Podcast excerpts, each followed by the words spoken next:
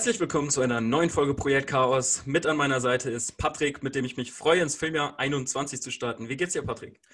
Sehr gut soweit, sehr gut soweit. Ich hoffe auch, dass alle da draußen gut ins neue Jahr reingekommen sind. Ich hoffe, du auch, Jakob.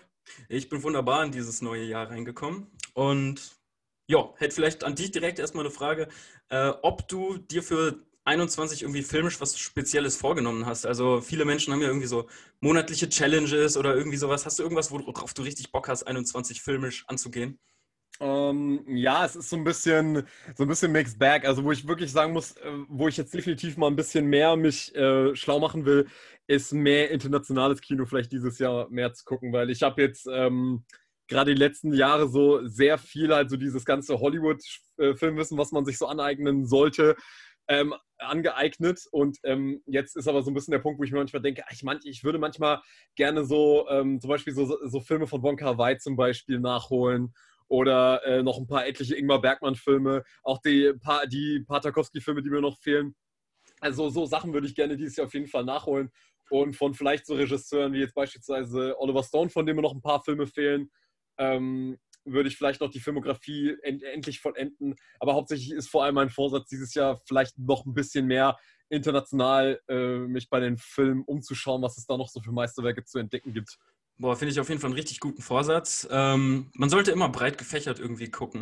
Ich verfolge zum Beispiel ganz gerne, äh, was die Auslandskandidaten für den Oscar sind. Also Oscars sind vielleicht nicht das, was insgesamt so spannend ist, aber irgendwie die eine Kategorie, was ist der beste äh, fremdsprachliche Film? Oder The Foreign Film, ähm, finde ich immer sehr spannend. Da kann man richtig gute Dinge entdecken. Ähm, Habe ich auch in der, in der Best of 2020 Folge angesprochen, hier den Film äh, von Und morgen die ganze Welt. Also ähm, international schauen, das äh, lohnt sich auf jeden Fall immer wieder. Und ich hoffe vielleicht, dass du dir doch mal überlegst, das Mubi-Abo anzuschaffen, denn das ist tatsächlich die beste Anlaufstelle, um da irgendwie Fuß zu fassen. Man kriegt nämlich einfach ja, ich will jetzt keine zu große Werbung machen, weil ich ja sonst sowieso schon, aber du kriegst halt echt ganz gute äh, Auswahl äh, vorgeliefert. Ohne Scheiß, ich glaube, also Mubi müsste dir langsam wirklich mal Geld überweisen für die Werbung. Ich bin bestimmt so sechs, sieben Folgen oder so, äh, wo Mubi hier angeteasert wurde. Ähm, ja, ja, hey, gerade, gerade wo der Criterion Channel zwar möglich ist, in Deutschland zu bekommen, aber ein bisschen, bisschen umständlicher ist Mubi, glaube ich, so die, die beste Anlaufstelle dafür. Aber es gibt natürlich auch genügend auf äh, Netflix und Prime. Nur gerade wenn man in den, in den Sektor ältere Filme eintauchen will, dann finde ich es immer schwierig, da tatsächlich was zu finden. Ich glaube, auf Netflix ist früher als 70er findest du einfach kaum was. Ja, das ist auch immer so ein bisschen das Problem, aber es ist halt, ähm, ich weiß, wie das bei dir ist, aber ich habe auch immer so das Problem, wenn ich so viele Streaming-Dienste gleichzeitig habe, dann mm, fühle ich, fühl ich mich halt immer so mega erschlagen von der schieren Menge an Angebot, die ich habe und schaue dann am Ende entweder gar nichts oder ich gucke dann halt immer so die Blu-rays, die ich zu Hause rumliegen habe, aber äh, bin dann irgendwie von den Streaming-Diensten viel zu überfordert mit dem, was ich da alles angucken könnte und was ich zur Verfügung habe. Ähm, weswegen ich mich da schon eher so, also ich habe zurzeit noch Netflix und den Monat Netflix werde ich jetzt wahrscheinlich jetzt noch nutzen, um so viel von dem da zu gucken, was da äh, zurzeit im Angebot ist. Und dann werde ich vielleicht mal gucken, dass ich mir Mubi endlich hole. Aber du erzählst doch immer, dass Mubi so schlechte Streaming-Leistung hat. Deswegen bin ich da immer so ein bisschen vorsichtig. Mm, ja, also das erlebe ich zum, zumindest tatsächlich oft, dass der Stream tatsächlich nicht so flüssig läuft, eben wie Netflix, dass es tatsächlich ab und zu mal zu Buffer reinkommt. Äh, also hier Buffering. Ähm, das liegt teilweise natürlich auch an meinem nicht so gut ausgestatteten Internet, aber andererseits auch an den Servern, glaube ich, von Mubi. Äh, nichtsdestotrotz, was die Filmauswahl angeht und ähm, ja, also das lohnt sich dahingehend auf jeden Fall schon. Muss aber auch sagen, also die schiere Übersicht fehlt langsam, also über diese ganzen Abos, die man hat. Und oft kommt halt auch nur Schrott. Deswegen ja. um, umso spannender, äh, wenn dann auf diesen Streaming-Plattformen, gerade sowas wie Disney, äh, tatsächlich mal ein Film ist, der in aller Munde ist und über den es sich lohnt zu reden, was wir nämlich heute auch mal machen wollen, denn es geht um Soul, der äh, letztes Jahr noch auf Disney Plus erschienen ist ich weiß jetzt zwar nicht, ob sich das Abo nur für diesen einen Film lohnt, aber immerhin muss man nicht so wie bei Mulan irgendwie extra draufzahlen, sondern man kann vielleicht im Probemonat oder so äh, sich Disney Plus holen und äh, dann halt diesen einen Film, der sich meines Erachtens, und das nehme ich jetzt schon mal ein bisschen vorweg, schon lohnt anzusehen.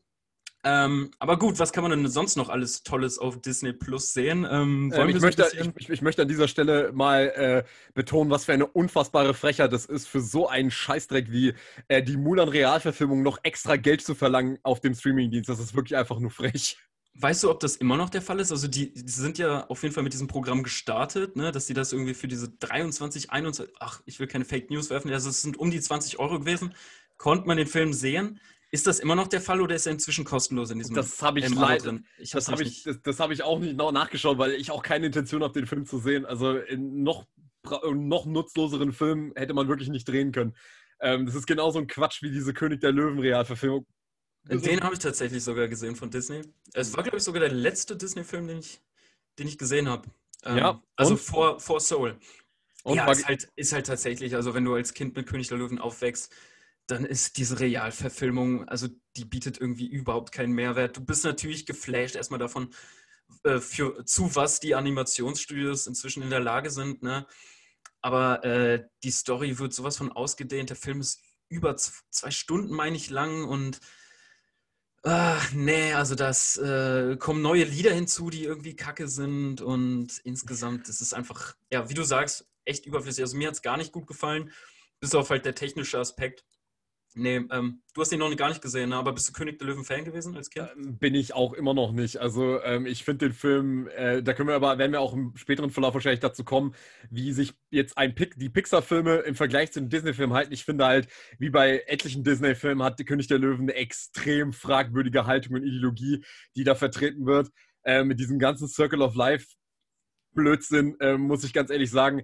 Ähm, finde ich ehrlich gesagt, ein bisschen, ist mir König der Löwen zum Teil ein bisschen zuwider, aber ich, ich finde den Film wirklich extrem beeindruckend in seiner cineastischen Aufbereitung. Also ich finde, der ist wunderschön gezeichnet und ist halt wirklich auch ein richtiges Leinwandereignis. Äh, ich habe ihn leider nie im Kino gesehen, aber äh, wie das alles aussieht, da kann man wirklich nichts gegen sagen. Also rein cineastisch finde ich den wirklich beeindruckend.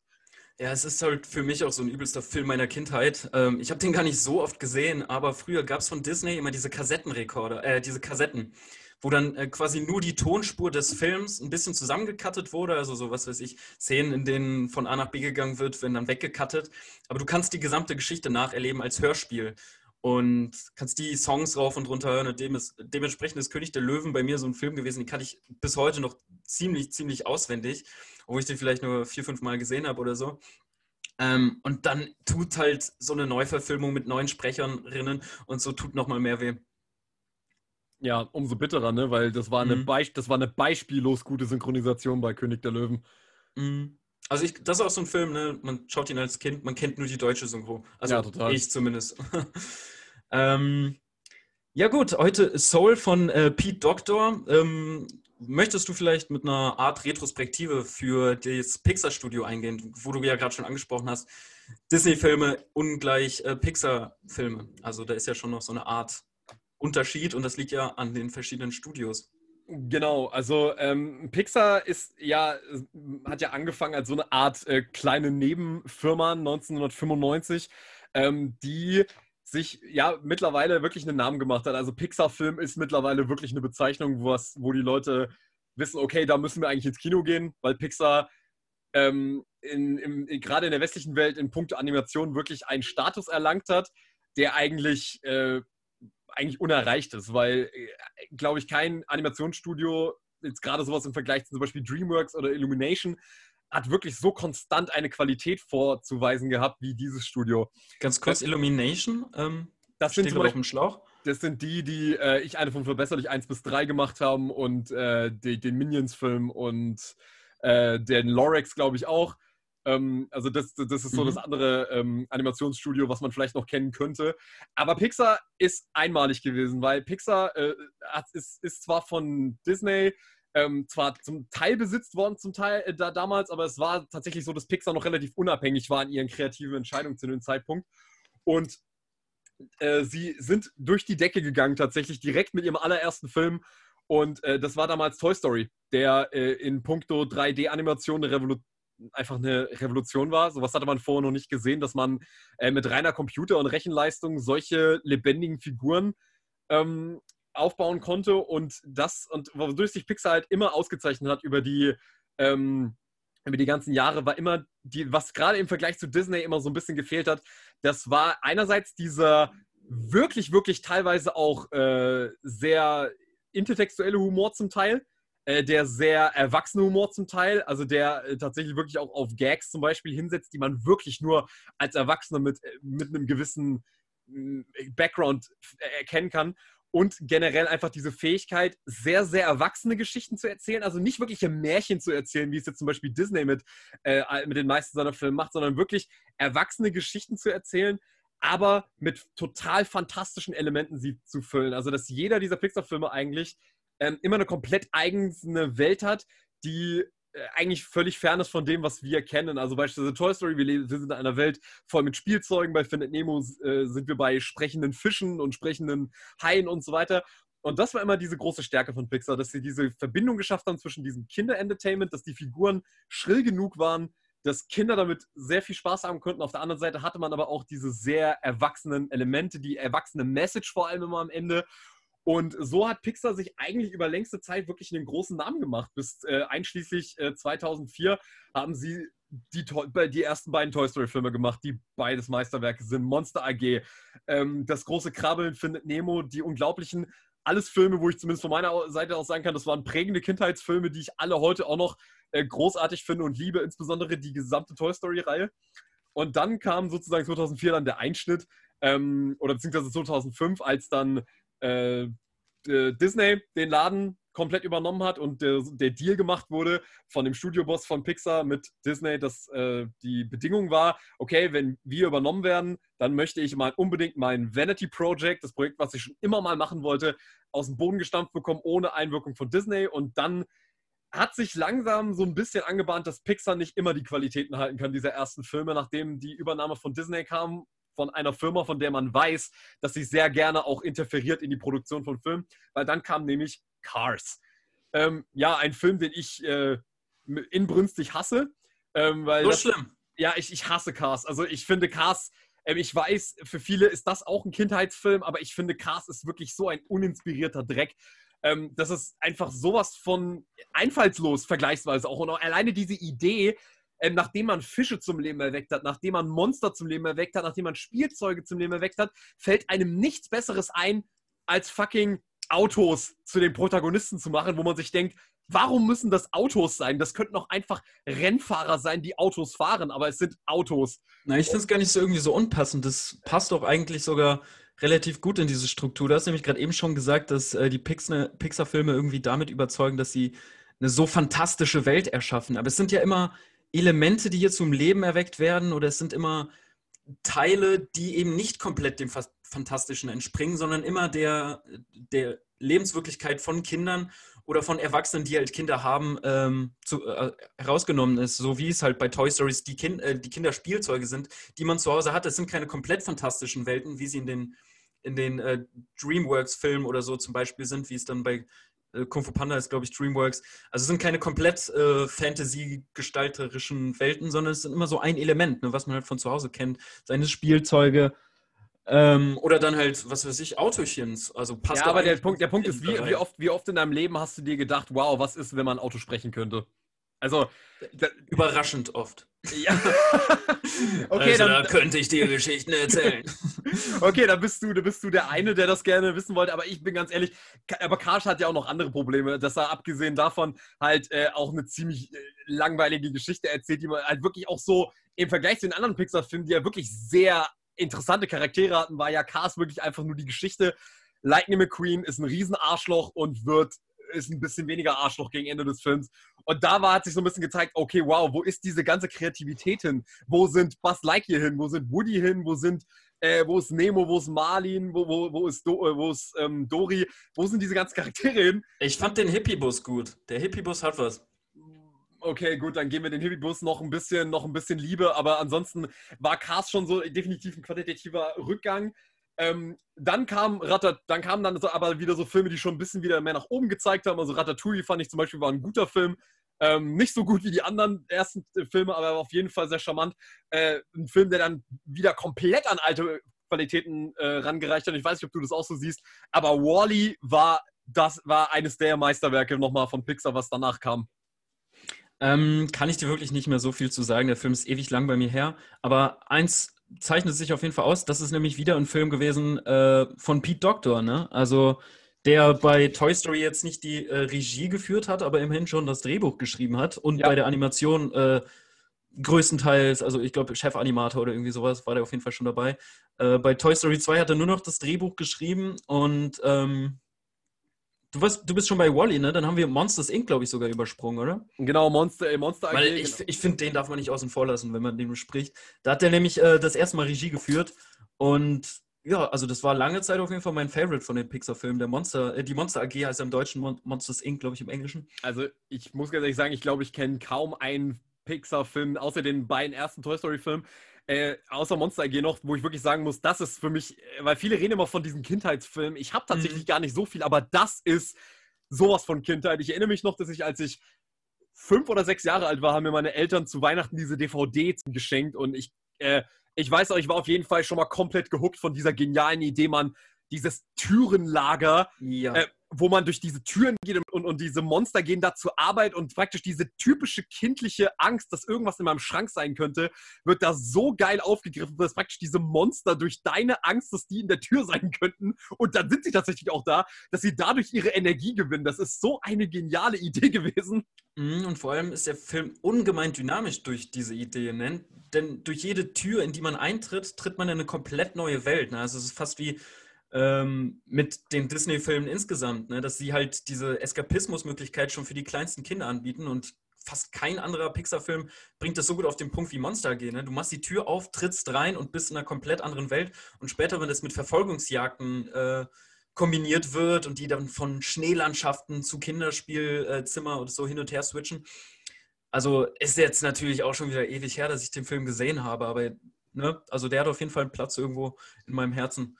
Nee, großartig. Also äh, der, der war wirklich einer der originellsten Ideen, die Pixar bis, da, bis dato hatte. Und da hat ja auch Pete Doctor gezeigt, was er für ein kreativer Kopf ist, wo wir auch später dann noch zu kommen.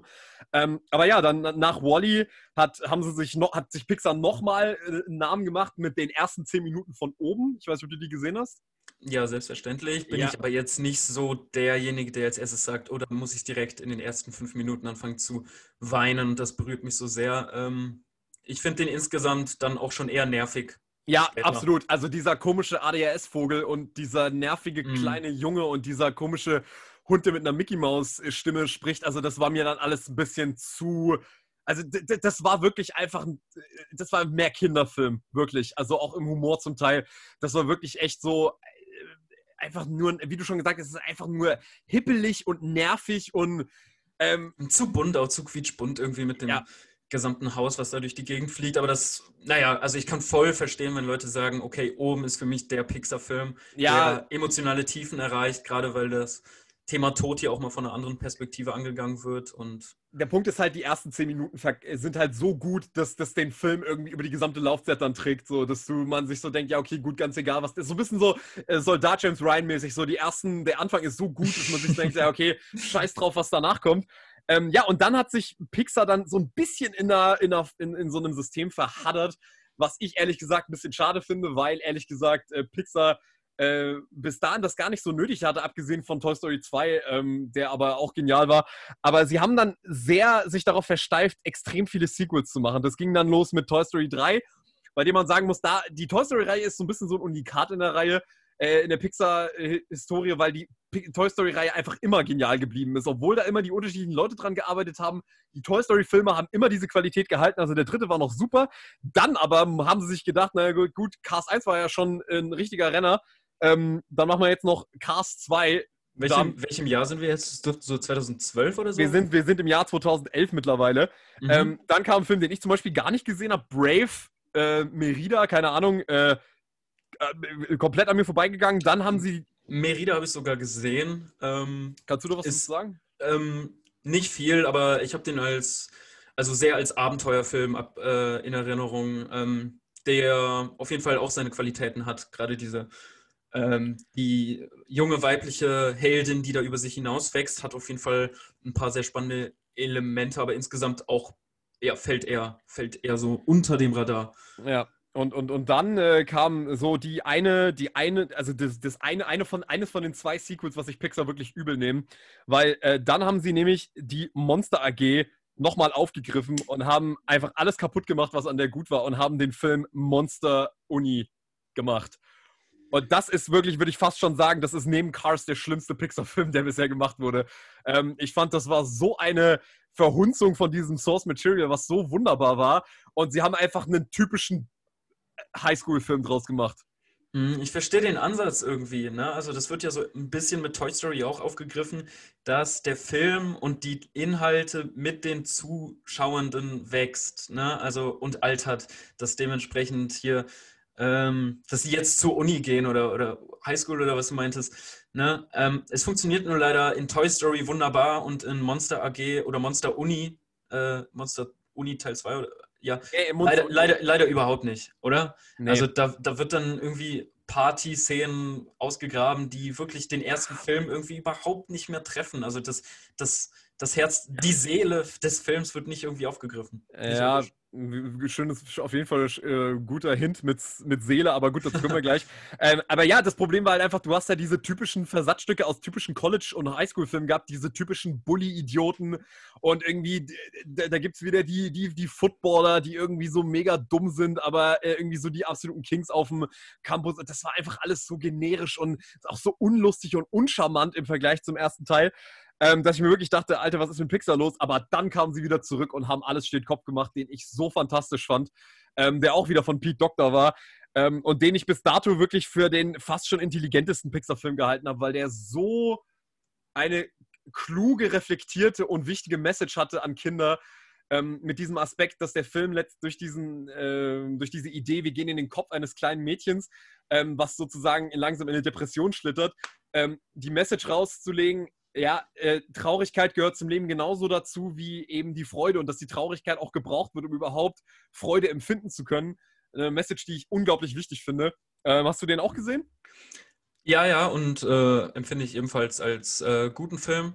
Nur muss ich sagen, dass es auch das Problem hat, was, was viele dieser äh, Pixar-Filme für mich haben, nämlich dass der zweite Akt sich unheimlich zieht.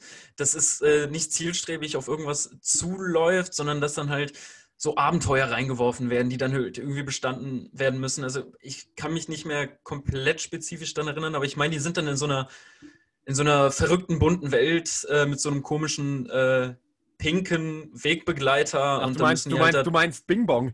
Ja, und dann mit Bing Bong da die Abenteuer erleben. Das sind dann immer die Momente, weißt du, die Prämisse ist cool und man will mehr eigentlich von der Idee wissen, aber bis es dann zum Punkt kommt, irgendwie müssen die halt noch Verbündete treffen, müssen noch Freund, Freund, äh, Feinde treffen und so weiter und so fort. Und das sind dann immer die Momente, wo die sich so ein bisschen dahinschleppen, aber insgesamt natürlich sehr schöner Film. Ja, aber und dann ging es halt immer so weiter. Dann kam sowas wie Findet Dory, dann kam Cast 3, dann kam. Oh, und Finding Dory, sorry, dass ich da reingrätsche, weil den, den fand ich dann so, so ätzend, weil das findet Nemo auch äh, weil ich den auch sehr gerne mag und der zweite Teil davon einfach so ein billiges Mashup war. Also der hat für mich auch gar nicht funktioniert. Ah, ich mochte den tatsächlich, ehrlich gesagt. Also ich fand okay. den relativ, äh, ich fand den relativ ungefährlich indessen, weil er, ich weiß nicht, er hat irgendwie einfach genau das gleiche gemacht wie der erste, nur in schlechter. Und dadurch, dass Findet Nemo an, an und für sich ein Meisterwerk ist, kann man jetzt ehrlich gesagt da auch nicht so viel falsch machen in meinen Augen. Also ich fand äh, Findet Dory noch echt okay. Ein Film, den ich nicht okay fand, war äh, auf jeden Fall äh, ein Film, den ich auch im Kino tatsächlich mir angeguckt habe, war Incredibles 2. Äh, die Unglaublichen 2. Das war mhm. auch so ein Film, den, der hat das Original nicht verstanden, der hat das Original nur verhunzt. Ähm, also auch wieder so ein Ding, wo ich mir dachte, okay, was ist mit Pixar los? Weil sie, ich weiß nicht, ob du den auch gesehen hast, sie haben äh, nämlich diesen Coco gemacht, der, der mir dann schon zu sehr in diese Disney-Richtung gegangen ist, wo ich dann irgendwie auch diese Pixar-Qualität nicht mehr richtig gesehen habe ähm, den ich auch schon irgendwie auch sehr generisch fand auf, in, in vielen Punkten und sehr arg auf die Tränendrüse gedrückt und nicht mehr so gewitzt und nicht mehr so frech wie die anderen Filme. Den habe ich nicht gesehen. Ja, das, äh, der, der war ja so ein bisschen so, so Disneys, äh, ja, so fast schon so Disneys Antwort gegen Trump. Ähm, zu sagen, ja, guck mal, wir machen jetzt einen Film für das mexikanische Volk und ihre und ihr und diesen äh, mexikanischen Tag der Toten ähm, die, was da in dem Film aufgegriffen wird. Aber ja, finde, fand, fand ich, hat den Film aber ehrlich gesagt, das hat für mich jetzt keine Rolle gespielt. Ich fand den Film einfach nur ein bisschen arg äh, auf die Tränendrüse hingebaut. Äh, und dann der Film, der dann, bevor wir jetzt zu Soul kommen, der mich dann doch mal wirklich, wirklich umgehauen hat, äh, war Toy Story 4 dass sie dann tatsächlich geschafft haben, einen vierten Teil, den eigentlich kein Mensch gebraucht hat, dann tatsächlich so gut zu machen, dass ich am Ende im Kino saß und mir gedacht habe, ja doch, das war diesen vierten Teil nochmal wert. Ähm, und ja, wo ich äh, auch sehr schwer äh, mit den, sehr mit den Emotionen zu kämpfen hatte am Ende von Toy Story 4, wenn dann klar war, okay, das war's dann mit Toy Story. Ähm, das war dann wirklich nochmal ein Film, den ich wirklich großartig fand. Ähm, ja, dann habe ich auf jeden Fall einen, äh, einen Film, den ich mir noch bei Disney ansehen kann und werde. Den. Habe ich nämlich noch nicht gesehen. Aber äh, das ist definitiv der letzte, also nicht nächstes Jahr Toy Story 5 oder was wird also safe abgeschlossen. Äh, ich hoffe, ich hoffe, weil äh, schon der vierte wirkte sich, wirkt, fühlte sich all, abgesehen von all den Qualitäten, die er hat, trotzdem sehr angetackert an. Deswegen äh, wäre ich ganz froh, wenn sie das jetzt endlich ruhen lassen und einfach froh sind, dass sie es tatsächlich geschafft haben, eine Reihe zu machen, die über vier Teile gut war. Mhm. Ja, Kann man und, hoffen. genau. Und so sind wir jetzt äh, bei Soul tatsächlich angekommen, um den es heute gehen soll.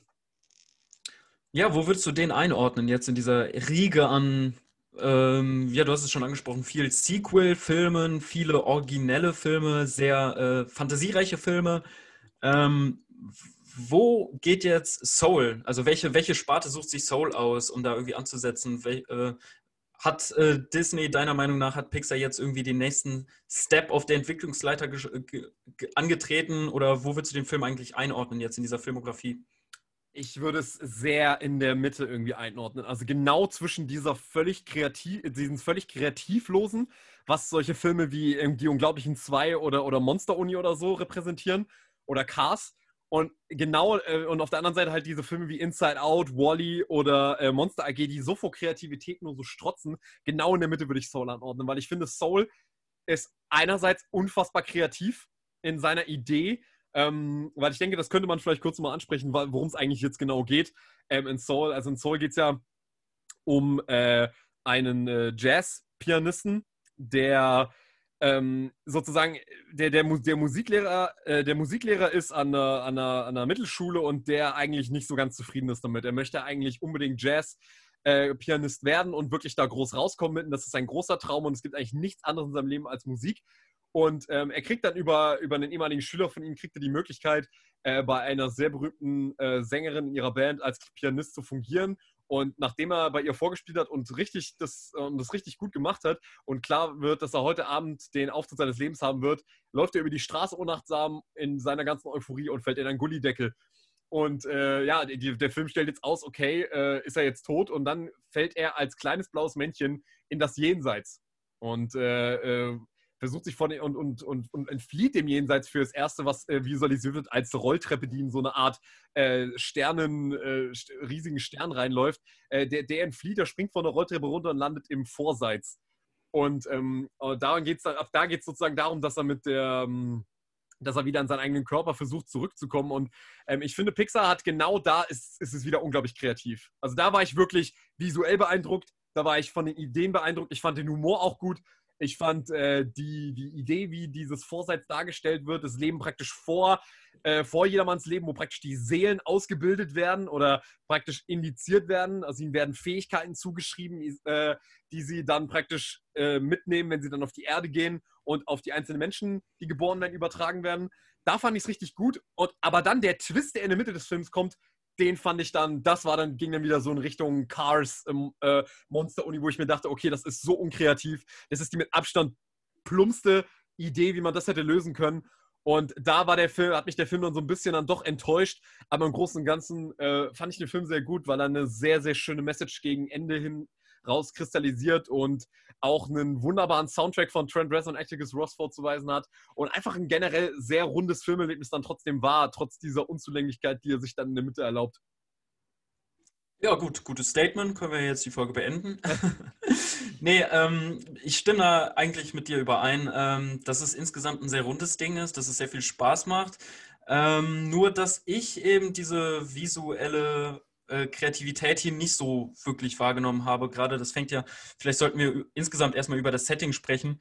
Ähm, damit an, dass wir hier, ich glaube, die ersten schwarzen äh, Protagonisten eines Pixar-Films haben und dann noch in die äh, ja, äh, Kultur des Jazzes eintreten. Ähm, erstmal insgesamt finde ich das äh, sehr spannend. Man, man hat Jazz insgesamt nicht oft im Film gesehen und muss natürlich irgendwie direkt erstmal Damien Chazelles ähm, Whiplash heißt der Film, äh, denken. Und äh, ich finde, äh, gerade musikalisch kommt auch immer wieder halt dieses klassische äh, dieses, äh, ja, dieses Anpieken von Jazz im Hintergrund, wenn die Charaktere von A nach B gehen oder so, kommt das ganz gut durch. Ähm, also Setting erstmal insgesamt finde ich, find ich ansprechend, nicht, nicht verbraucht, also hat, hat man Bock drauf. Doch dann, wenn es dann in die, in die in das Jenseits, in das Bevorseits, äh, in das große Davor wird es, glaube ich, im Film genannt, ähm, geht, da muss ich sagen, war ich erstmal ziemlich enttäuscht äh, von diesen Figürchen, von diesen kleinen blauen Seelen, die da umherhopsen in dieser Teletubby-Welt. Mich hat das visuell überhaupt nicht angesprochen. Ich fand das ziemlich, ich war, ja, ich fand es ziemlich unkreativ, ehrlich gesagt. Es hatte alles sowas wie äh, so ein Virtual Reality Raum, ähm, im Moment, also die VR-Brillen sind ja auf dem Vormarsch, aber die Entwicklung steht irgendwie so ein bisschen auf der Schwelle und die Games, die man hat, die ähm, jetzt nicht groß story-driven, so wie Half-Life sind oder so, die fühlen sich immer noch so unausgereift an, so wie so eine halbfertige virtuelle Realität, die irgendwie noch nicht so, noch nicht die Detail, den, den hohen Detailgrad gefunden hat und so ein bisschen habe ich da mich irgendwie verortet gefühlt in so einer nicht fertig ausgereiften Virtual Reality, oh, schwieriges Wort, Virtual Reality Welt. Ähm, hat mich erstmal optisch gar nicht angesprochen, dieses, äh, dieses ja, minimalistische Be Bevorseits. Fandst du das denn, ähm, fandest du das irgendwie sehr kreativ oder hast du da irgendwie direkt Assoziationen mit gehabt, wie ähm, ja, erstens diese Rolltreppe zum Tod und dann zweitens halt diese, dieses U-Seminar, also diese Welt, wo das U-Seminar stattfindet. Ähm, ja, wie, was, wie hast du das assoziiert? Ah, ist schwer. Also der Punkt war der, ich, ich war einfach ganz überrascht, ähm, weil ich habe den Film wirklich ohne Vorwissen geschaut, ähm, dass ich das einfach wirklich so annehmen konnte. Also ich war jetzt nicht irgendwie so, hä, was ist denn das für eine dumme Visualisierung von so einer Art Vorleben, ähm, sondern ich war relativ gehuckt von der Idee, einfach so, okay, wir gehen jetzt da hoch und ähm, den, sozusagen den Seelen werden solche Prädispositionen zugewiesen, die sie sozusagen im Charakter haben und das im Fil weiteren Verlauf des Films sozusagen herauskommt, dass aber diese, diese, diese, ähm, diese Fähigkeiten und diese und diese, ähm, äh, und, und, diese Eigenschaften, die wir in uns drin haben, dass wir die teilweise vielleicht im ganzen Leben gar nicht so richtig entfalten können oder ähm, dass sie einfach nur sozusagen da sind, aber das jetzt nicht wie so eine wie so eine deterministische, äh, computergenerierte Silicon Valley-Ideologie wirkt, dass, es, ähm, dass die Idee jetzt praktisch ist, okay, wir programmieren die Menschen, bevor sie, auf die, bevor sie geboren werden und dann haben sie diese Eigenschaft für den Rest ihres Lebens, sondern das wird in dem Film ja schon eher so dann gemixt mit, okay, es hängt auch sehr damit zusammen, wie man die äh, reale Welt dann erfährt und so weiter. Und das hängt, und das, davon hängt das dann ab, was von diesen ähm, Gegebenheiten wirklich bei einem dann auch wirklich ausgelöst wird. Aber ich fand das schon ganz ansprechend soweit. Also ich fand es auf jeden Fall eine nette Idee. Klar, diese, dieses Teletubby-hafte, das habe ich auf jeden Fall auch gesehen. Ähm, mit diesen lilanen Hügeln und alles im Hintergrund und so. Also ja, absolut. Ähm, aber ich muss schon sagen, ich fand generell zum Beispiel diese, diese ganzen, ähm, diese Idee mit diesen Mentoren, die dann auch praktisch irgendwelche, irgendwelche äh, historischen Figuren sein konnten. Das fand ich schon ganz lustig. Ähm, und auch wie diese Leiter von dieser ganzen Oberwelt, äh, von dieser ganzen Vorwelt visualisiert wurden, fand ich extrem komisch. Also war wirklich sehr merkwürdig mit diesen. Äh, Jerry und Terry? Genau, Jerry und Jerry, also alle Jerrys. Jerry, ähm, Jerry, Jerry, Jerry, Jerry und Terry. Ach, es, es, stimmt, es gab Terry, genau. Ähm, und das fand ich eine cool, es, fand, ich war, es war gewöhnungsbedürftig, aber irgendwie in letzter Konsequenz dachte ich mir doch, ich kann das irgendwie als originell wahrnehmen. Wo nee, die, achso, sprich aus. Äh, nee, äh, ich, wollte, ich wollte jetzt, dass du weiterredest. Ähm, ja gut, weil ähm, von der Idee ähm, war ich jetzt nicht negativ irgendwie ange also nicht negativ überrumpelt. Ich hatte es erstmal visuell furchtbar, also äh, ja, nicht furchtbar langweilig, aber doch schon irgendwie ja, nicht besonders, nicht besonders kreativ. Also es war keine Welt, ähm, wie wir sie sonst vielleicht aus Pixar-Filmen kennen, ähm, in der ich dann unbedingt eintauchen will, in der man herausfinden will, ähm, was ist hier noch alles, wie funktioniert das denn. Das war auch so ein bisschen ähm, Problem beim, beim ersten sehen. Ich habe den Film inzwischen zweimal gesehen ähm, dass ich doch, also hier sind sehr große Konzepte, werden hier angesprochen. Ne? Es geht um Seelen, es geht, also es wird, der Tod wird ganz klar angesprochen, es geht um das, das Jenseits, aber auch um äh, Charaktereigenschaften, die äh, anscheinend so ein bisschen prädispositioniert sind. Ähm, das sind so viele große Konzepte irgendwie ähm, und als Kind, ich weiß, wird es noch mal schwieriger, da irgendwie Fuß zu fassen in diesem Ideenkonstrukt, aber ich hatte auch erstmal meine, ja doch, meine, meine Schwierigkeiten bei den so vielen ähm, Ideen, die da vorgestellt werden, mir, mir rauszusuchen, welche sind jetzt die, äh, denen ich mehr Aufmerksamkeit schenken will. Und ähm, da hat das doch einen sehr hohen Tempo am Anfang. Also es werden sehr viele Ideen vorgestellt.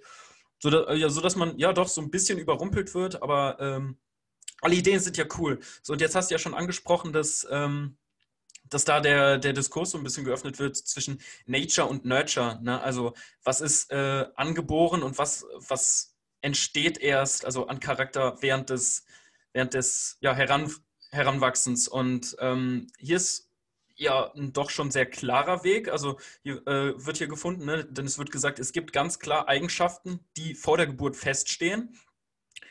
Allerdings äh, wird später im Verlauf des Films auch gesagt, dass die Seelen sich ja an nichts erinnern können. Also wenn du später in einem Körper drin steckst oder so, hast du keine Erinnerungen mehr an das Before, an das große davor. Und ähm, lässt also genug Spielraum, um, obwohl halt äh, charakterliche Veranlagungen da sind, ähm, dass es immer noch die Erfahrungen sind, auf die es ankommt ähm, oder äh, die deinen Charakter dann entscheidend beeinflussen. Und so finde ich, der Film findet da eigentlich eine ganz, ganz schöne Metapher für, dass es zwar Veranlagungen gibt, aber dass die nicht komplett entscheidend sind. Ja, es ist einfach generell, und das können wir vielleicht gleich mal so sagen, es ist auf jeden Fall der unkindlichste Pixar-Film, würde ich sagen. Also, wo ich wirklich, wo ich definitiv behaupten würde, die ganzen anderen Filme, die haben gerade durch diese ähm, sehr cartoonhaften Figuren und durch diese etwas überdrehten Figuren hatten sie definitiv den Appeal für Kinder noch. Aber ich muss ganz ehrlich sagen, bei Soul war ich so ein bisschen, also ganz ehrlich, wenn man jetzt die Animation weglässt und diese Idee mit diesem Vorseits, das könnte auch einfach ein ganz normaler Film für Erwachsene zum Teil sein, weil die Thematik ja schon echt extrem tief, also es wird jetzt nie richtig düster, aber es könnte extrem düster werden, wenn man noch ein bisschen weiter gräbt. Und ähm, ich schon generell sehr ein großer Fan bin von dem, was der Film sich da sozusagen an an, an, an, an Lebensschwere auflädt, die er dann sozusagen verarbeiten, äh, versucht zu verarbeiten. Ähm, das macht er aber in meinen Augen halt durch eine Idee, die ich echt unoriginell finde. Und da muss man jetzt gleich wieder sagen, jetzt wird gespoilert.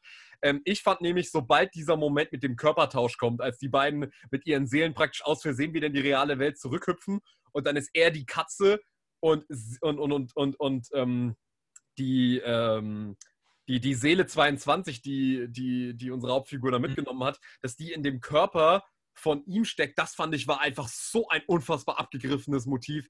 Da merkt, da, da, merkt man halt, das ist genau dann der Punkt, wo wahrscheinlich äh, das Filmemacher-Team äh, sich gedacht hat, okay, wie können wir die Kinder noch ins Boot holen? Wir haben zwar schon eine sehr kindlich gerechte Optik, gerade im, äh, im Davorseits. Ich glaube, wir haben jetzt schon zehn verschiedene Namen benutzt für das Davorseits. Ähm, also, aber inhaltlich ist es halt doch, wie du sagst, diese Schwere. Ne? Und wie holen wir jetzt die Kinder irgendwie ins Boot? Und ich glaube, das ist dann tatsächlich der Moment, wo gesagt wird, okay, dann, dann nehmen wir halt diese, diese klassische Körperkomödie. Und ähm, dann kommen ja auch die Szenen, wo sie erstmal in ihren Körpern zurechtfinden müssen, ähm, was gerade für Kinder, glaube ich, sehr witzig sein kann. Das sind die Szenen, wo Kinder sich wahrscheinlich sehr kaputt lachen müssen. Ich fand es, wie du auch schon angedeutet hast, eher ausgelutscht ähm, ne, sie laufen dann komisch und sie müssen sich erstmal in ihrem, in ihrem Körper zurechtfinden und dann entspinnt der Film ja auch diese klassische, äh, dieses klassische Problem des zweiten Aktes, was ich irgendwie gerade eben auch schon mal angedeutet habe, dass jetzt erstmal so kleinere Probleme überwunden werden müssen. Ne? Er braucht ja. einen Anzug, er, er, versucht jetzt, er versucht jetzt darauf klarzukommen, heute Abend doch noch unbedingt dieses Konzert zu spielen, was er äh, sich ja als großes Ziel in seinem Leben auch herausgesucht hat. Ne? Und dann äh, zerreißt die Hose und äh, er hat Probleme mit der Frisur und muss dann, ähm, ja, trifft halt auf diese, auf diese klassische Konstellation von mal einem Gegenspieler, mal einem Freund und äh, Stück für Stück dümpelt da so wirklich für mich der schwächste Teil des Films die Story nur so daher. Musst du auch sagen, dass also hat, dir hat der, dieser Part auch nicht so gut gefallen, oder? Nee, also ich weiß auch wirklich noch, ähm, irgendwie habe ich, als der Film angefangen hat, dachte ich so, Alter, was fährt Pixar hier gerade auf, Mann? Das ist so ein großes Konzept, was die jetzt auftun. Ich bin echt gespannt, ob sie das halten können. Und dann, äh, wie gesagt, ich war, also ich war wirklich kurz davor, richtig sauer zu werden. Ich finde, der Film hat sich dann gefangen, weil er die Message dann doch sehr konsequent zu Ende erzählt hat. Aber mein Gott, ich dachte mir wirklich, also I'm sorry, aber dieser Body Switch, das ist ja wirklich, das ich, das, äh, Gott, es gibt dazu ungefähr 100 andere Filme, die das genauso gemacht haben. Und ähm, das sind halt wirklich diese Szenen, wo man sich denkt, ey, du, du fängst so kreativ und so einfallsreich an und dann bedienst du dich halt, wie gesagt, zu so dieser total lahmen Erzählkonvention, ähm, dass ich mir wirklich dachte, okay, vor allem, warum muss es auch schon wieder eine Katze sein? So, ich dachte, so gucke ich gerade Garfield oder was. Ähm, das, das, das, da war ich wirklich echt ein bisschen abgeturnt. Aber was dann praktisch, was, was den Film aber gerettet hat, war dann, was dann aber erzählt wird. Also was ist die Erkenntnis, die beide Charaktere durch diesen Körperswitch erfahren?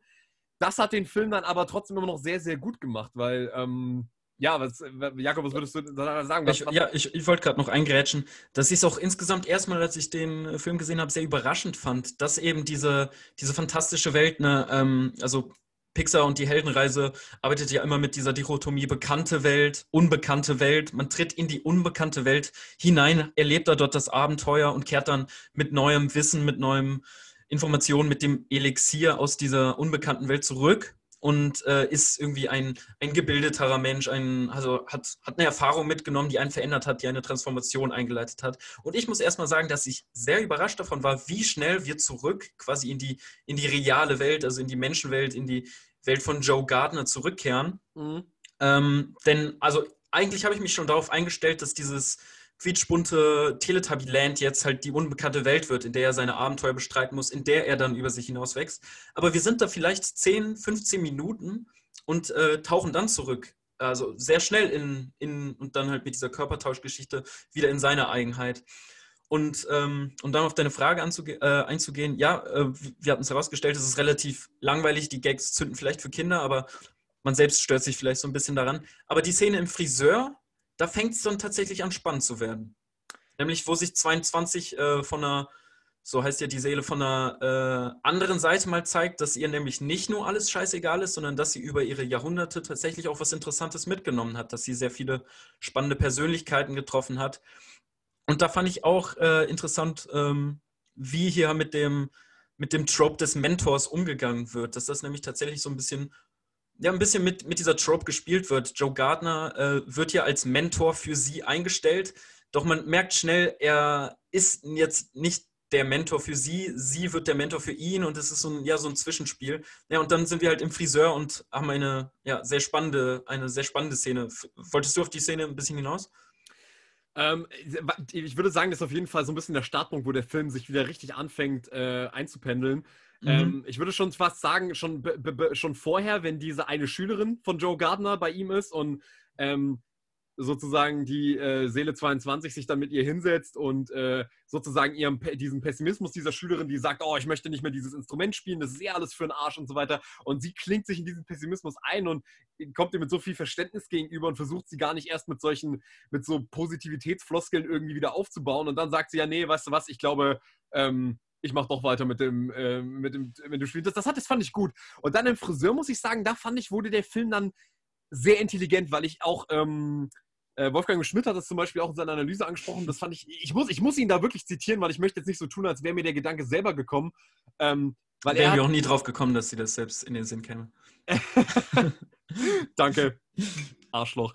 Ähm, jedenfalls, jedenfalls äh, war es dann so, dass ich mir dann schon irgendwie dachte, es ist schon ganz interessant zu sehen, wie Joe, ähm, wie Joe Gardner das Leben sozusagen durch eine andere Perspektive oder beziehungsweise durch diese Perspektive jetzt eine Katze zu sein, ähm, wirklich sein eigenes Leben wie so eine Art Film als, als Außenstehender betrachtet und dann erst vielleicht seine, sein Leben selber erstmal richtig begreift, wie er bisher gelebt hat und was, was vielleicht auch eher das Problem an seinem Leben bisher war. Nicht, dass er äh, nicht Jazzmusiker bisher geworden ist. Also, dass praktisch diese völlig äh, hemmungslose Fixierung auf diesen einen Traum, dass er sagt, mein Leben hat erst einen Sinn, sobald ich diesen Traum erreicht habe, dass das seine Perspektive verändert und dass das ja auch so eine schöne Metapher auch auf das Kino ist, dass wir sozusagen auch Filme gucken und ins Kino gehen, um uns in eine andere Perspektive, durch, durch die Perspektive einer anderen Person oder, oder durch eine andere Perspektive das eigene Leben oder die Welt da draußen besser zu verstehen. Und das fand ich wirklich eine sehr intelligente ähm, Beisetzung des, äh, Beimischung des Films, dass, äh, dass, die, dass, dass, dass wie, wie, du schon gesagt hast, dass er eher von äh, 22 was lernt, weil 22 ihm zeigt, wie er eigentlich bisher auf eine gewisse Art und Weise auch falsch gelebt hat, weil er, ähm, weil dann auch der Friseur fand ich sehr schön danach so sagt, so ja, hey, cool Mann, dass du jetzt mal mit mir mal äh, cool, dass wir mal über was anderes außer Jazz geredet haben und dann 22 halt in dem Körper von Joe Gardner fragt er, hey, wie, wieso habe ich dich noch nie eigentlich über dein Leben nachgefragt?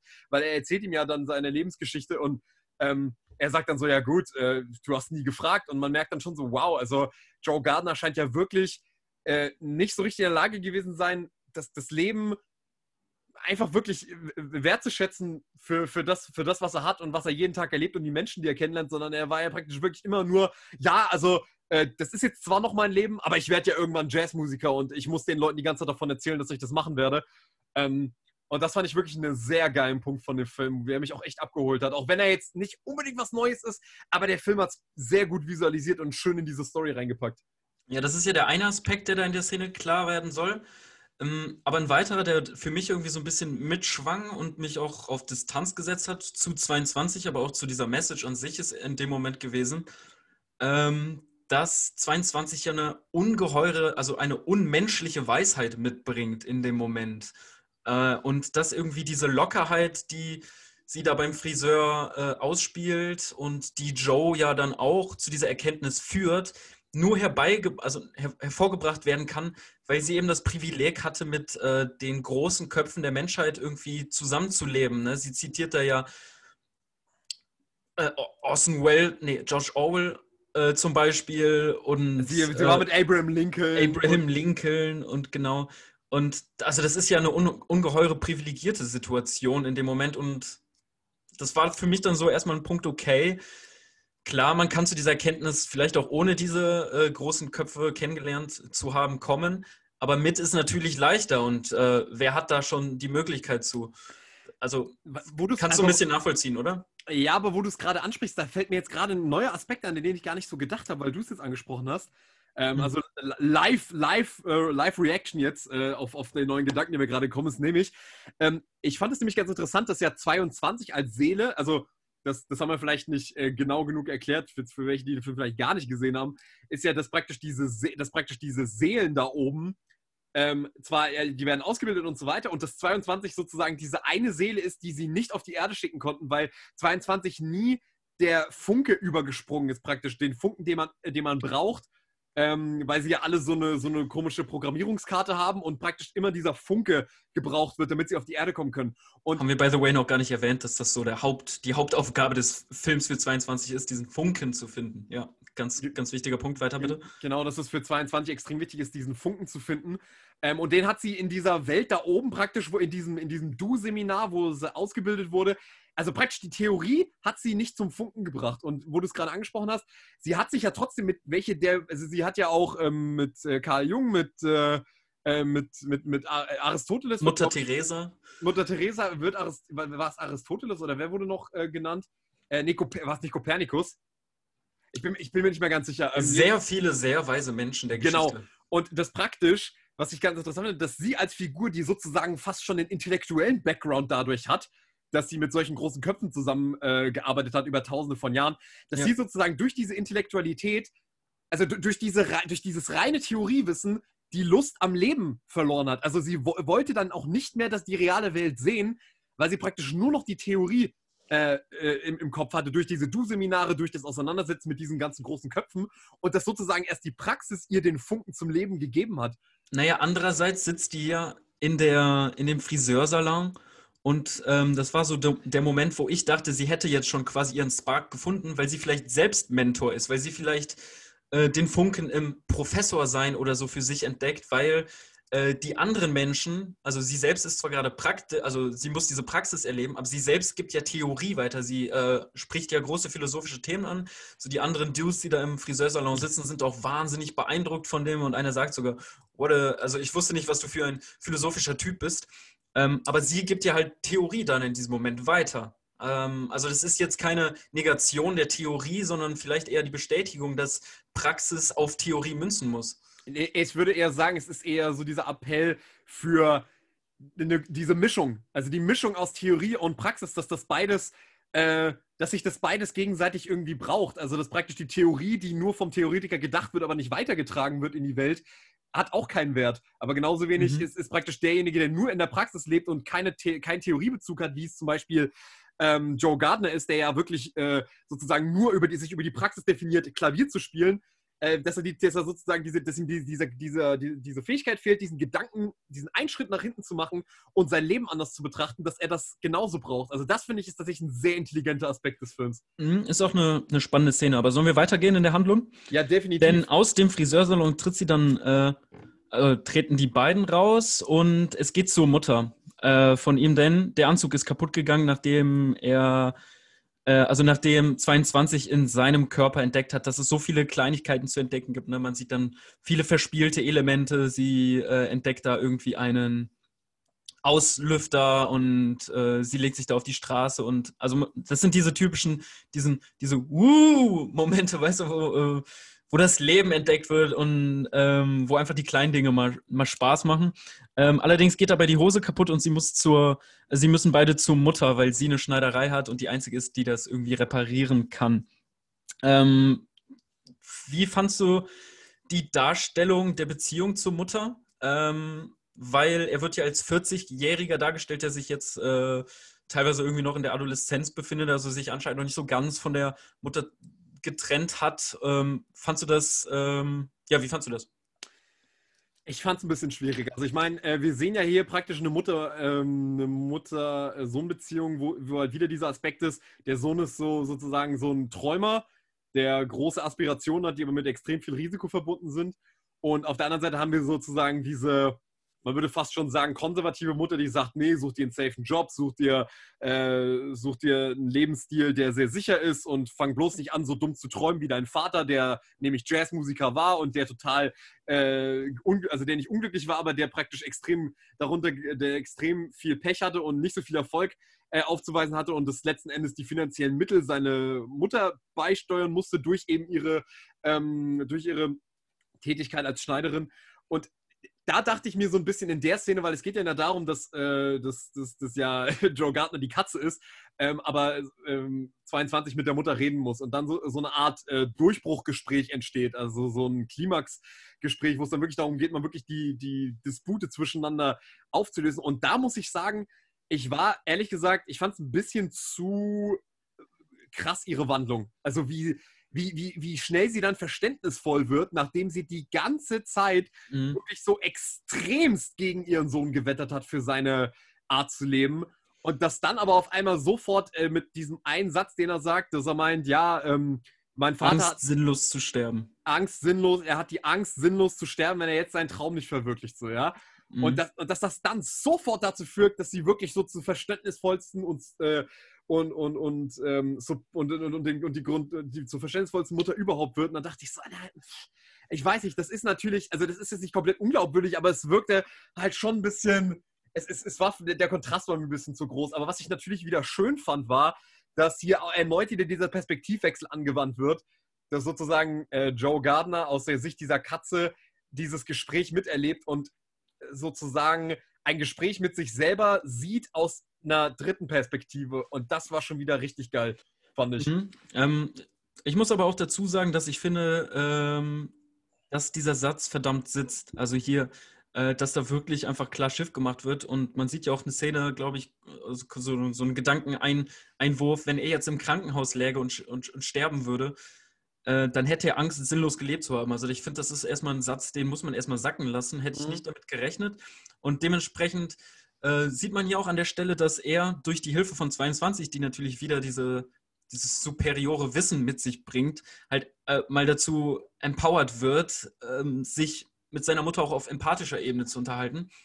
Wo ähm, mir jetzt auch ein Punkt in den Sinn kommt, dass ähm, ja, dass hier äh, Geschlecht ähm, oder mit den geschlechtlich mit den Geschlechtern halt äh, interessant umgegangen wird. Denn was, was wir vielleicht bis jetzt noch nicht erwähnt haben, ist, dass, also wir haben 22 immer als sie bezeichnet, aber das liegt hauptsächlich daran, dass sie halt eine weibliche Stimme hat, dass sie ja ähm, vielleicht dem sozialen Geschlecht eher weiblich zugeordnet werden würde, aber jetzt halt im Körper des Mannes steckt, aber äh, da so eine Selbstverständlichkeit mitschwingt. Also wir haben vielleicht gesagt, dass am Anfang äh, Körperhumor eine Rolle spielt, aber es ist jetzt nicht so, dass äh, Großwitze irgendwie darüber gemacht werden, dass äh, man ihn zum Beispiel, wenn 22 redet, immer mit einer Frauenstimme hört. Und ich finde auch äh, sehr spannend beim Filmesehen, wie das nach 10 Minuten, nach 15 Minuten auch überhaupt keine Rolle mehr spielt, welche Stimme Joe Gardner in dem Moment hat.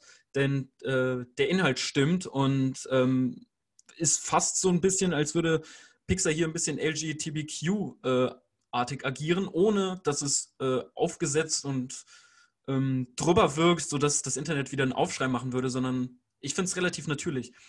Ähm, ja. Ja, das ist ja aber so ein Punkt, der Pixar, den Pixar ja generell besser macht als Disney. Weißt du, bei Disney ist es so, da äh, küssen sich zwei Frauen am Ende von Star Wars 9 für drei Sekunden ich glaube, für eine Millisekunde und das ist dann irgendwie der Beitrag zu LBGD, äh, LBGDQ, weil, äh, weil sie äh, sich getraut haben, für zwei Sekunden so eine Szene zu zeigen, die sie dann wahrscheinlich in China wieder rausgeschnitten haben. Und was ich bei haben, Pixar, haben, haben sie, glaube ich, tatsächlich. Ja. ja. haben sie auch. Also das ist halt so eine, so eine, es ist, es ist, es ist halt wirklich sowas.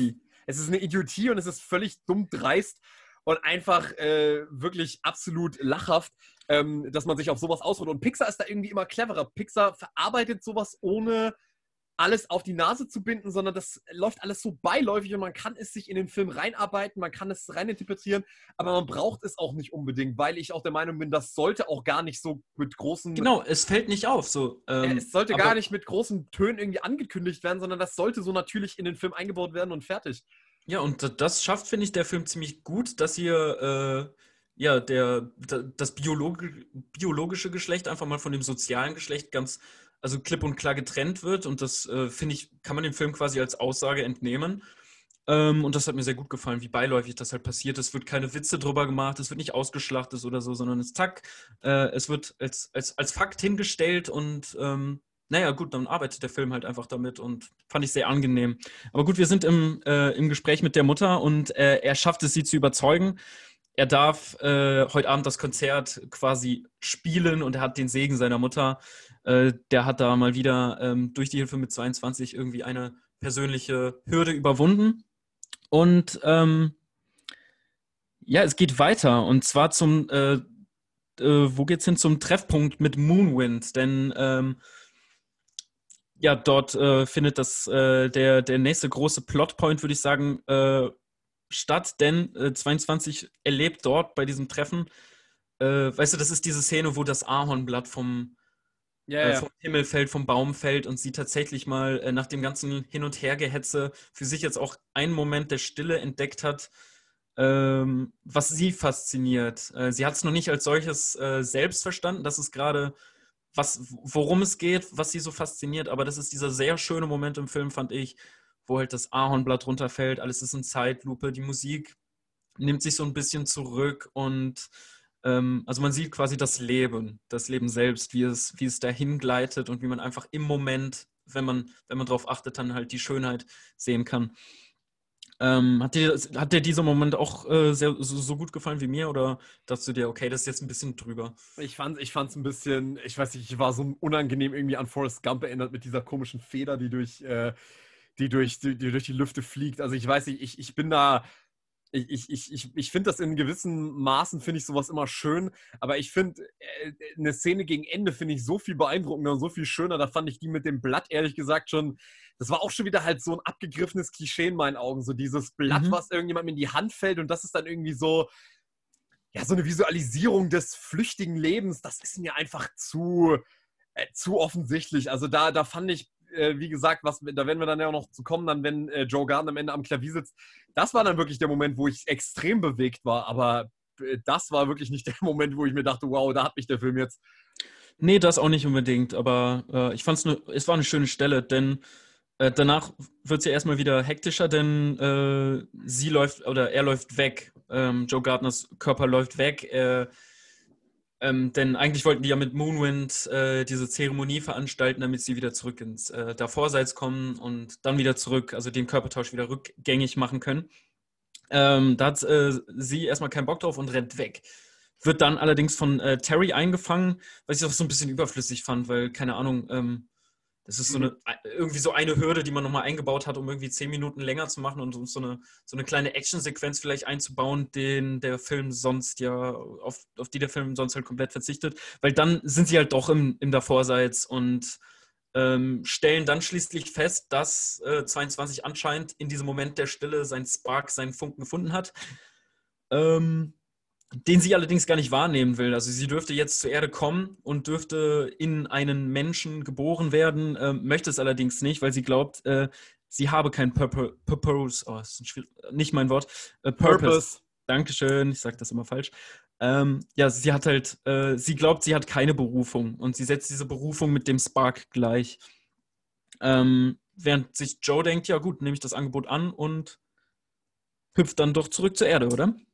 Genau, und er hat dann seinen Auftritt und da kommen wir dann wirklich zu dem Teil, wo ich finde, dass der Film mich mit seiner Message auch extrem erreicht hat, wenn er dann wirklich dann seinen Auftritt hat und er liefert auch ab. Und das fand ich sehr schön, dass der Film nicht irgendwie ihn da scheitern lässt oder so, sondern er rockt das Ding. Er, er spielt den Auftritt seines Lebens und es ist dann so geil, wenn er dann da rauskommt und dann äh, die Jazz, ähm, äh, die Jazzband-Leaderin dann mit ihm draußen steht und er ist irgendwie enttäuscht. Also er ist nicht begeistert von dem Gefühl, was er jetzt hat weil er hat irgendwie den Eindruck, und das sagt er ja auch, er hat sein ganzes Leben lang auf diesen Moment gewartet. Warum fühlt er sich jetzt nicht so, wie er sich das vorgestellt hat, als hätte jetzt sein Leben jetzt richtig begonnen? Jetzt hat das Leben einen Sinn bekommen.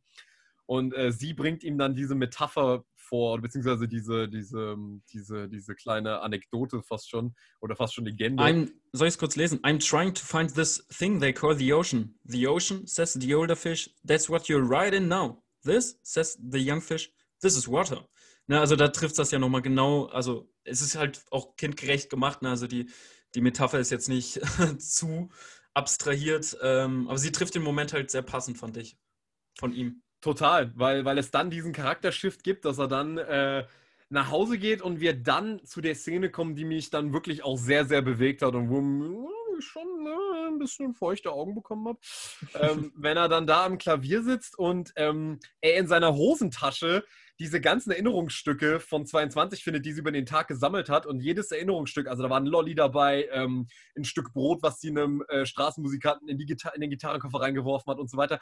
Also all diese Erinnerungsstücke an diesen Tag legt er dann bei seinem Klavier da auf, auf und er sitzt dann an dem Klavier und dann fängt er an zu reflektieren, was äh, über, über, über das, was, über das Gefühl, was gerade in ihm drin ist, dass er gerade merkt, wow, diese, diese, diese, seine Einstellung zu sagen, ähm, dass es nur diese Berufung gibt und der Rest ist einfach ein normales Leben, ähm, was er ja 22 praktisch versucht auszureden, dass der Funke nicht das normale Leben sein kann, sondern eine Berufung sein muss.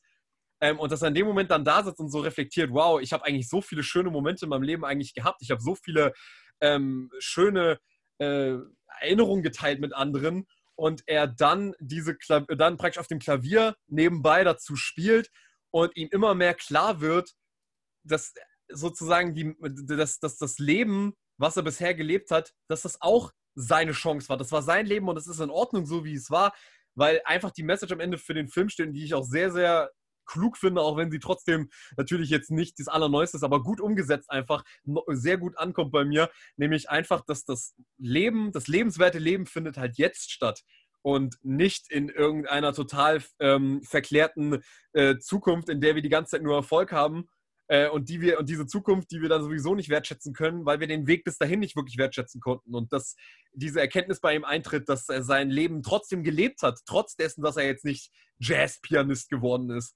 Und das fand ich wirklich einen sehr sehr schönen Moment. Ähm, der, wo er dann, wo ihn dann auch so die Tränen runterläuft und wenn dann noch diese ganzen Lebensänderungen kommen, das fand ich wirklich eine schöne Szene. Und äh, was er dann daraus auch schließt, dann zurückzugehen in das, in das Vorseits und 22 zu sagen, hier, nimm mein, ähm, nimm praktisch mein, mein Funken und mein, mein Leben, du darfst, du darfst auf die Erde, geh runter und lebe dein Leben. Ich hatte meins schon. Das fand ich richtig toll. Ist auf jeden Fall ein sehr, also hat mir auch ein gutes, gut gefallen, das Bild, was da gefunden wird, dieses, das Leben als Notenblatt, ne? Also er positioniert ja diese ganzen Gegenstände dahin, wo sonst die Noten lägen und also Inspiration im Leben selbst zu finden, ne? Und dass selbst traurige Momente dazugehören. Äh, ja, ist schon schön. Ich dachte mir zuerst, vielleicht ein bisschen plakatives Bild, aber ach Gottchen, es ist ein funktionierendes Bild. Und ähm, wenn dann quasi der große Twist kommt, also der große Twist ist vielleicht auch zu hoch gegriffen, aber wir sind dann ja wieder im Jenseits äh, oder Vorseits, weil er durch das Spielen jetzt quasi un, also er hat unbeschränkten Zugang in diese Zone, in diese, in dieses Davorseits, in die man halt reinkommt. Weil, weil er ein Flow-Erlebnis hat. Weil, weil, er dieses Flow-Erlebnis hat, genau. Ähm, und dann wird halt die Frage nochmal aufgegriffen, was ist denn jetzt dieser Spark? Was ist denn jetzt dieser Funke tatsächlich? Erstens von 22 und dann wird halt klar, es geht nicht um die Bestimmung, es geht nicht um die Berufung, es geht nicht um den Sinn des Lebens, sondern es geht halt wirklich einfach um den Funken äh, to live, also um den Spark to live, also äh, um den Willen tatsächlich auf diese Welt zu kommen. Und das scheint bei 22 äh, einfach die kleinen Momente gewesen zu sein. Also dass er einfach der Wille da ist, all diese Kleinigkeiten zu erleben und auf die Erde zu kommen.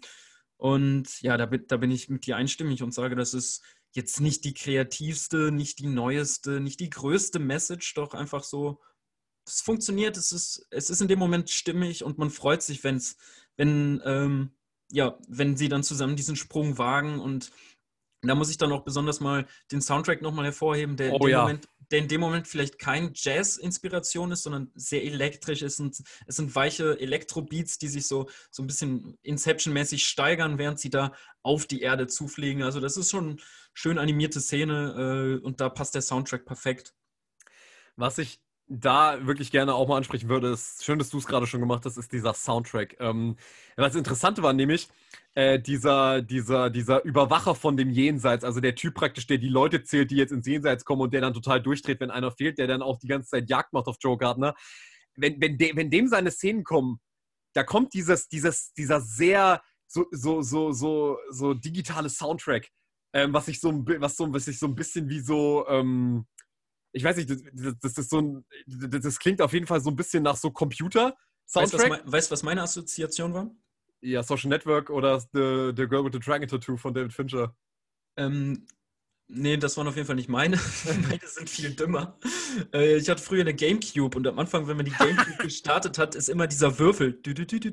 Ja, aber es hat sich, es hat sich wirklich, aber es hört sich genauso und das, an. Und das waren die Steps dieses Würfels, der dann zum G äh, sich geformt hatte. Genau, und da musste ich irgendwie dran denken. Und, und genau, und ich, und ich, ich war dann sofort so, also das klingt irgendwie schon so wie Trent Reznor und Atticus Ross. Und dann habe ich halt kurz danach nach dem Film geguckt, ja, es sind auch Trent Reznor und Atticus Ross, die mhm. wirklich, finde ich, einen echt geilen Soundtrack gemacht haben, weil ich wirklich ähm, zugeben muss, ihr Soundtrack, der jetzt nur für den Film gemacht wurde, ist super, aber ich fand auch die Jazz-Nummern richtig gut. Also da war ich wirklich überrascht, weil oft ist es so, wenn Musik im Film gemacht wird, das kann mal so, mal so sein. Das kann so typisch so langweiliges, generisches Popge Popgedudel sein oder es ist jetzt wie bei äh, Soul, wo ich wirklich sagen muss, mir haben die Jazz, mir die Jazzmusik sehr gut gefallen, die da gespielt wurde. Mir haben die Konzertszenen äh, musikalisch nicht so gut gefallen. Ähm, Gerade das, äh, das Vorstellungsgespräch, nenne ich es mal, also die Audition, wo er da spielt, ähm, da habe ich es auch nicht so ganz verstanden. Ich dachte eigentlich in dem Moment, er würde sich blamieren. So, da, da sieht man meine Jazz-Unkenntnis durchschimmern. Ähm, na, was heißt blamieren? Ich dachte, das war so ein kurzer Moment, wo ich dachte, okay, jetzt geht er irgendwie full Ego. Dabei sollte er sich eigentlich so in dem Hintergrund, äh, also als Pianist, sollte man sich vielleicht nicht in den Vordergrund spielen und er, er geht ja äh, full risk, macht ein, macht ein komplettes Solo und eskaliert halt voll. Und ich dachte halt so, okay, äh, das ist zu weit und jetzt wird er irgendwie dafür kritisiert. Und das war dann natürlich genau der Moment, wo er sie überzeugt hat, die Band. Ähm, ja, bei mir haben diese äh, Konzertszenen nie so ganz gut gefallen. Ich fand immer dieses, dieses kleine, dieses Schlagzeug-Jazz im Hintergrund, wenn die irgendwie von A nach B gehen oder so. Also ich weiß nicht, das hat mich mehr abgeholt. Nichtsdestotrotz natürlich, äh, natürlich schöne Szenen. Was ich aber dann am Ende tatsächlich, wo wir jetzt sowieso schon da sind, was mhm. mich wirklich ein bisschen geärgert hat, also ich, naja, geärgert ist zu, ist zu hart, aber was ich ein bisschen ähm, schade fand, weil ich war sehr beeindruckt von diesem Aspekt, dass Joe Gardner wirklich zu 22 sagt, es ist okay, ich hatte mein Leben schon. Also, dass er wirklich sagt, ich bin also sozusagen, das war äh, zum Beispiel diese, diese, diese Rede, Redewendung, die manche Leute benutzen, wenn sie irgendwie einen total geilen Moment gerade erleben und man, und man so, so, so als Redewendung sagt, ey, ganz ehrlich, wenn ich jetzt in diesem Moment sterben würde, es wäre okay. So praktisch, so könnte ich in Frieden sterben. Und ich fand das so beeindruckend, dass er sozusagen durch diese Charakterentwicklung an den Punkt kommt, dass er sagt, 22 ist es okay, du kannst auf die Erde gehen und dein Leben leben. Ich hatte meins schon. Da dachte ich so, wow, also das wäre jetzt wirklich richtig radikal, zu sagen, okay, Joe Gardners Leben ist jetzt auch wirklich vorbei, der ist jetzt tot, das war's. Und dann macht der Film halt aber dann doch nochmal den Weg zurück und natürlich kriegt er dann ähm, das als Geschenk sozusagen, dass er 22 lebensbereit gemacht hat, äh, da kriegt er natürlich nochmal eine zweite Chance und, und dann kommt dann doch wieder so ein Glückskeksspruch, so ja, ich werde jetzt jeden Moment genießen und so. Und da dachte ich mir, ey, da hätte der Film so einen fetten, so einen krassen Punch nochmal setzen können.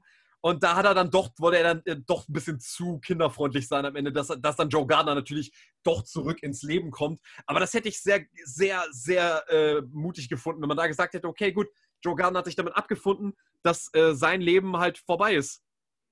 Mhm, das wäre mutiger gewesen. Ähm, ich muss sagen, hier schimmert halt auch wieder total dieses Schablonenhafte der Heldenreise, die ähm, nach diesem großen Disney-Chef äh, Vogel nochmal überarbeitet wurde und fast auf jeden Film anwendbar ist. Hier ist es wirklich plakativ. Ne? Also der elfte Punkt nach dieser, nach dieser äh, Story-Struktur heißt Auferstehung. Und äh, der zwölfte Schritt heißt Rückkehr mit Elixier, mit dem Elixier, also vielleicht sind es jetzt andere Worte oder so. Ähm, aber das wird hier halt wirklich eins zu eins übernommen. Einfach, er kriegt die Chance, nochmal aufzustehen. Also er wird wiederbelebt und hat halt jetzt die Erkenntnis, also das, äh, das Elixier und taucht nochmal zurück zur Welt. Und das wird sehr einfach gemacht. Wobei ich halt auch sagen muss, das ist die andere Seite der Medaille, dass ich äh, es weniger kitschig fand, als ich es mir am Ende noch vorgestellt hätte. Denn ähm, wenn der Film jetzt hier zum Abschluss kommt, hätten viele, glaube ich, nochmal so eine ähm, Szene erwartet, wie zum Beispiel der Anfang von oben. Da wäre Potenzial für gewesen. Zum Beispiel ähm, Joe Gardner äh, nochmal in so einer Time Labs äh, zu zeigen, wie er halt den Job als Lehrer doch angenommen hat, aber nebenbei die Band weiterführt, wie er dann als Lehrer zum Beispiel auf die reinkarnierte 22 trifft. Ja, und, ja, und, ja, und, genau. Und solche ganzen Geschichten kommen da natürlich im Sinn. Und ich muss fast sagen, dass ich diesen auf, also diesen, diesen Kitsch, den man sich halt jetzt schon, also wir uns hier vorstellen können, dass ich ganz froh drum bin, dass er nicht kam denn es wird offen gelassen und ähm, es wird auch der Zuschauer adressiert. Ne? Wir sind ja auch in einer sehr nahen Aufnahme, ne? also wir sind, äh, haben, eine, haben ein Affektbild ganz zum Schluss und man, man spürt, dass es gerade der letzte Satz auf jeden Fall an den Zuschauer gerichtet ist. Ähm, I live every uh, moment of it und ähm, naja, da wird halt der Zuschauer adressiert und kann sich seinen Teil für die Geschichte halt denken, so wie ich es halt gerade gemacht habe. Und dementsprechend war ich ganz froh drum, dass es nicht alles bebildert wird, dass es nicht alles komplett ausgezeichnet wird und dass so dieser Zwiespalt, ne, dass einerseits sich sehr nah an diesen Stationen mit, mit Soul gehalten wird, an diesen, an diesen klassischen Story-Strukturpunkten, andererseits da aber auch sehr frei mit umgegangen wird, wie es vielleicht in anderen Filmen nicht gemacht wird, wo alles ausgezeichnet ist. Ja, äh, da muss ich dir auf jeden Fall auch zustimmen, dass ich, äh, dass man da dem Ende zumindest zugutehalten muss. Er lässt es Gott sei Dank relativ schnell auch dann enden. Also ich finde, der Film endet halt wirklich im richtigen Moment perfekt. Also er geht dann wirklich nicht noch eine Stufe weiter und zeigt dann nochmal irgendwas, sondern ich fand es ganz gut, dass er uns wirklich auch als Zuschauer sozusagen mit dieser Message äh, rauslässt, okay, wir gehen jetzt am nächsten Tag vor die Tür und leben jetzt unser Leben irgendwie bewusster und fertig. Das war's, der Film ist vorbei. Ähm, das fand ich auf jeden Fall auch sehr clever gelöst, dass dann Pete Doctor, Pete Doctor generell das eigentlich auch, auch schon bei Monster AG und so gezeigt hat. Der weiß einfach ganz genau, wann er aufzuhören hat. Also wenn ich mal an Monster AG zurückdenke, wenn ähm, Sullivan zurück zu Boo kommt und er macht die Tür auf und du siehst aber nicht mehr, wie die sich in die Arme fallen oder so, sondern er macht nur die Tür von ihr auf, nachdem er dachte, er würde sie nie wiedersehen. Und sie sagt einfach nur dieses Katze. Und dann lächelt mhm. er und der Film ist vorbei. Und das ist dann halt auch wieder sehr clever, dass, das, äh, dass man dann dieses wohlige Gefühl wirklich mitnehmen kann und nicht so diesen Deckel drauf gemacht bekommt, dass er dann noch irgendwie 22 trifft und mit ihr noch einen Kaffee trinken geht. Äh, gut, einen Kaffee trinken nicht, die wird ja ein Baby sein. ich wollte gerade sagen, die wird ja, ja ein, Baby, ein Baby sein zu dem Zeitpunkt. Ähm, aber dass er praktisch ähm, dann zwei, dass er dann irgendwie zehn Jahre später nochmal äh, dann 22 äh, irgendwo trifft, also Gott sei Dank nicht.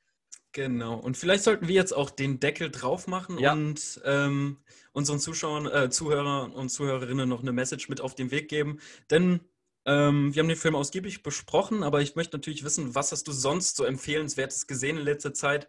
Äh, was war neben Soul ein guter Film, den du dir reingezogen hast? Ähm, also mu muss das ein guter sein oder kann ich einfach sagen, was ich vor kurzem gesehen habe? Also ähm, ja, wie du magst. Also, also was, was ich du kannst natürlich, du kannst natürlich Scheißfilme empfehlen.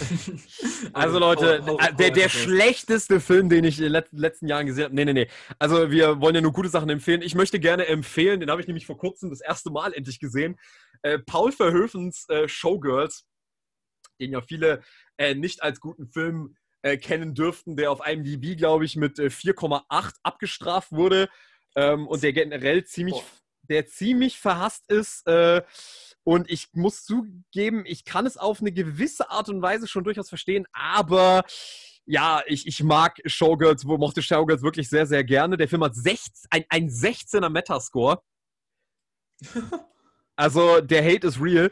Aber es ist halt ein Film, der, äh, es geht halt darum, um die, es geht um die Hauptfigur äh, äh, Naomi Malone, die äh, nach Las Vegas geht als, äh, und als Tänzerin ihr Glück versuchen will, aber sie wird da halt, äh, sie landet dann halt im Stripclub und ähm, ist halt praktisch nur bei irgendwelchen Tanzveranstaltungen unterwegs, äh, wo sie sich halt oberkörperfrei zeigen muss.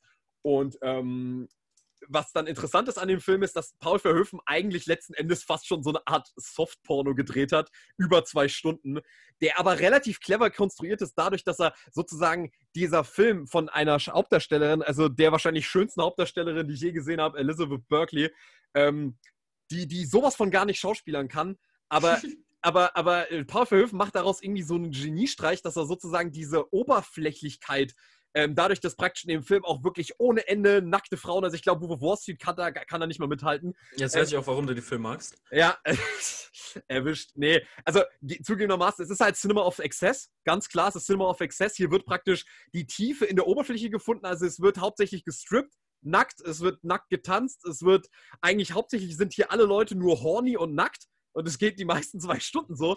Aber dadurch macht Paul Verhoeven halt eben diese Tiefe auf, dass er diese oberflächliche Branche von dieser ähm, Las Vegas Strip- und Tanzszene dadurch äh, wird das Ganze relativ gut entlarvt von Paul Verhoeven, weil ehrlich gesagt kann man eine Story in diesem Setting auch nicht anders erzählen.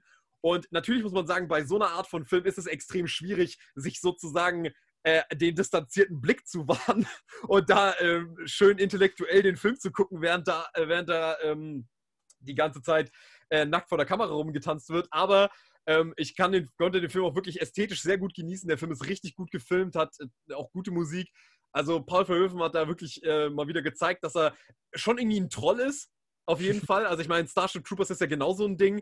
Ähm, ah, der war das, ja. Ja, genau. Also praktisch, dass er die Satire mit hohem Budget auf so eine Spitze treibt, dass man sich eigentlich denkt, so, what the fuck, diese Filme sind so übersatirisch gezeichnet, aber bei Showgirls hat es wirklich sehr, sehr gut gepasst, ähm, weil es hat, es hat auch solche Neon Demon Spring Breakers Qualitäten gehabt, dass du sozusagen nur dich an der Oberfläche abarbeitest und dadurch irgendwie ähm, diese ganze Szene erst richtig verstanden werden kann.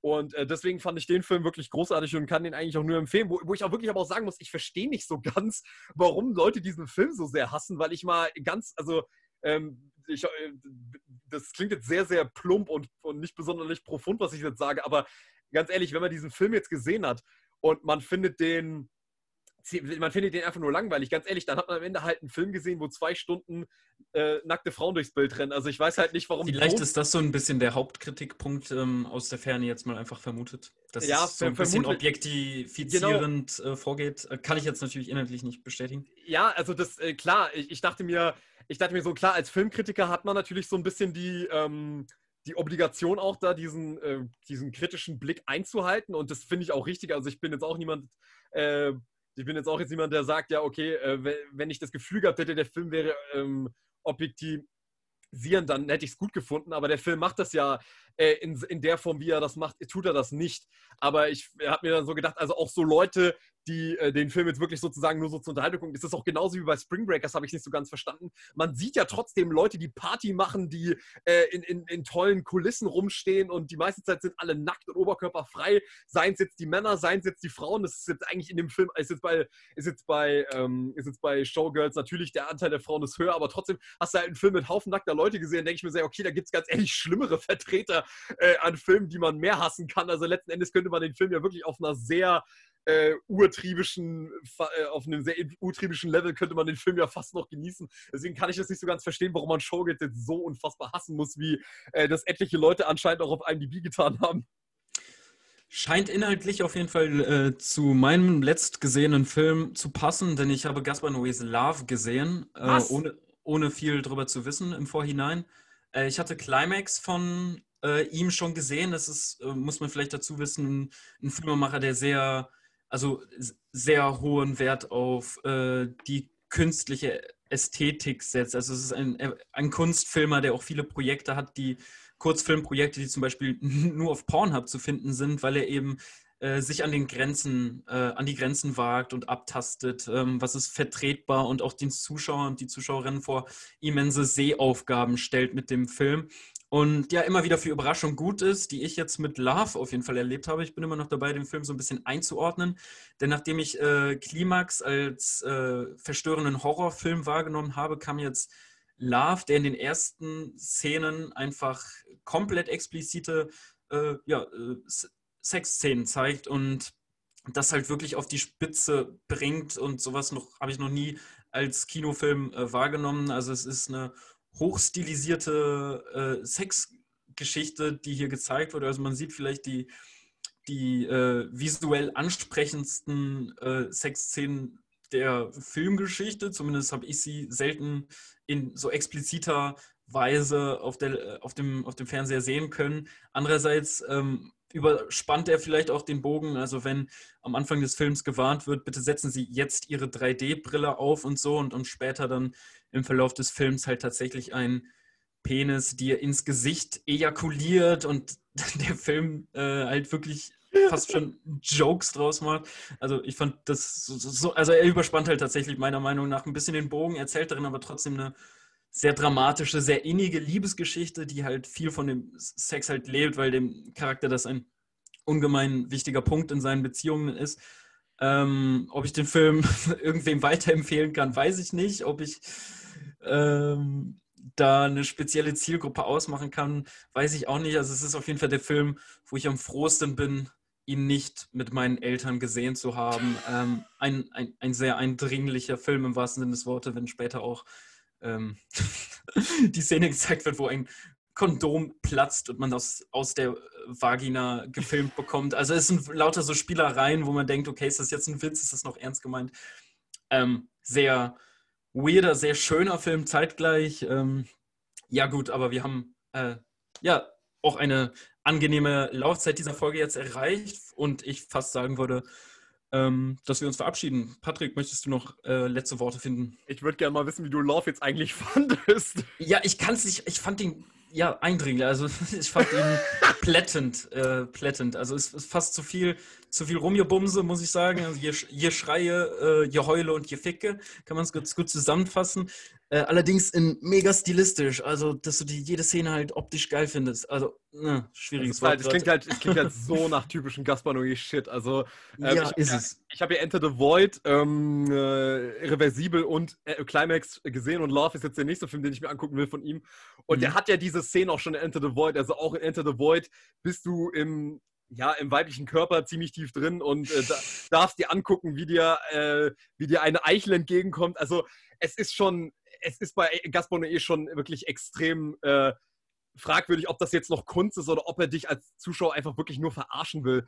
Ähm, also insgesamt fand ich den Film halt schon gut, weil eben die Liebesgeschichte doch im Hauptfokus ist und der äh, Sex, der dann sehr ausgiebig, sehr lange und ähm, ja, sehr explizit gezeigt wird, doch ähm, sich der Story schon meiner Meinung nach unterordnet.